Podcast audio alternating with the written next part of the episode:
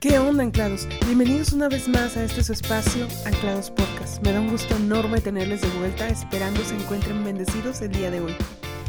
Yo soy Berenice Lazalde y los estaré acompañando en este nuevo episodio de nuestra serie titulada Conociendo a Jesús. Antes de comenzar, quiero comentarles que seguimos con nuestra campaña Héroes. Chicos, hay tantas cosas que se hacen virales. Hagamos esto viral y bendigamos a otros. Amén. Bueno, Continuando con el episodio de hoy, te voy a pedir que abras tu Biblia en Lucas capítulo 11, versículo 14 al 26. Yo estaré usando la nueva versión internacional. ¿Me acompañas a leer? En otra ocasión Jesús expulsaba de un hombre a un demonio que lo había dejado mudo. Cuando salió el demonio, el mudo habló y la gente se quedó asombrada.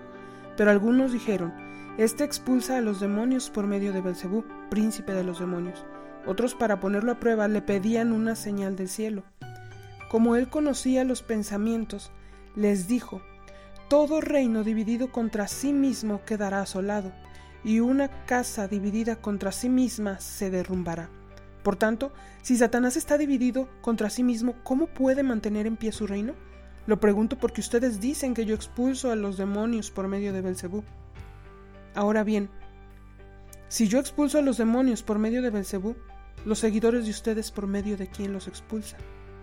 Por eso, ellos mismos los juzgarán a ustedes.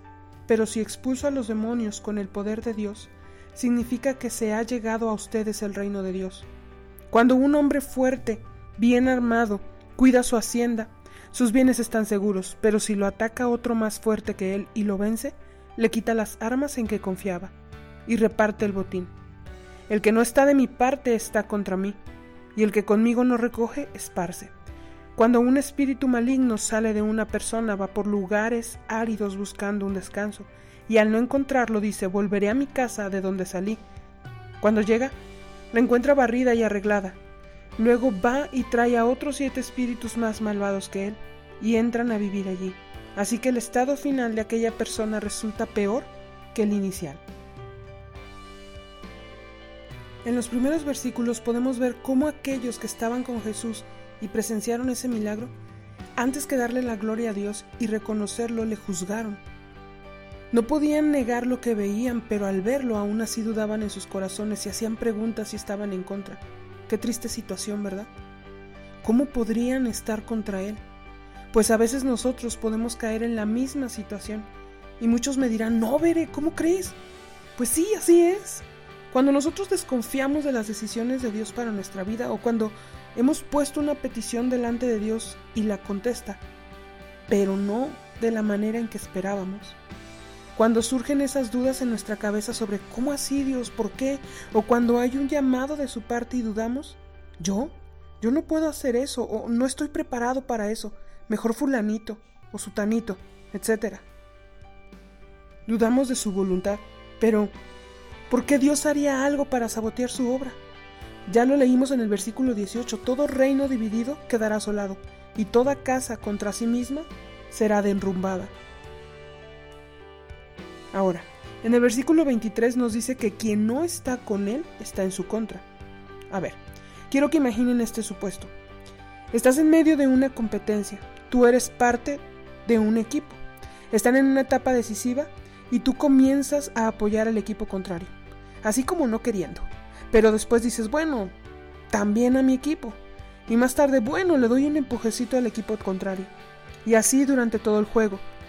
¿Qué crees que pensaría tu equipo de eso? Muy mal, ¿no? Tal vez te dirían, a ver, a ver, ¿estás conmigo o en mi contra? ¿Qué onda? Y así dice Jesús en este versículo, si no estás con Él, estás contra Él. Palabras fuertes, sí. Aquí no hay medias tintas, o estás o no estás. Chicos, no podemos vivir una vida doble e indecisa. Cuando seguimos a Jesús no podemos estar sirviendo a dos señores, o somos o no somos. Dice Apocalipsis 3:16, o fríos o calientes, porque tibios nos vomitarán. Hay quienes son tibios, que están incluso sirviendo en la iglesia, asistiendo cada domingo, pero a Dios no lo podemos engañar, porque como vemos en el versículo 17, Él conoce nuestros pensamientos. Recuerdo un momento en el que fui confrontada durante un estudio en la reunión de mujeres sobre cómo mostrábamos que éramos cristianos a través de nuestras redes sociales. Y tristemente, analizando me di cuenta de que había cosas en mis redes que reflejaban a Jesús en mi vida, pero otras no. No estaba con Él solamente. Los invito a tomar un día y a ver sus redes sociales, su blog, su playlist, su lista de reproducción en YouTube, series, libros que leen, y pregúntense si todo eso describiera con quién están. La respuesta sería, ¿estoy con Jesús? Oro para que sea el Espíritu Santo guiándolos. Y si en algún momento no hemos estado al 100% con Jesús, es hoy cuando podemos rendirle toda nuestra vida a Él y que sea Él quien habite en nosotros. No solo que limpie y adorne nuestro interior, sino estar dispuestos a permitir que Él habite en nosotros y cuando el enemigo quiera regresar a engañarte, no podrá porque estás con Jesús. Esperamos que este podcast sea de bendición para tu vida. No olvides escudriñar la palabra y así conocer más a Jesús. Te esperamos en el próximo episodio, lunes y miércoles a las 5 de la tarde. Búscanos en podcast.anclados.org o como jóvenes anclados en Spotify y en iTunes. Dios te bendiga.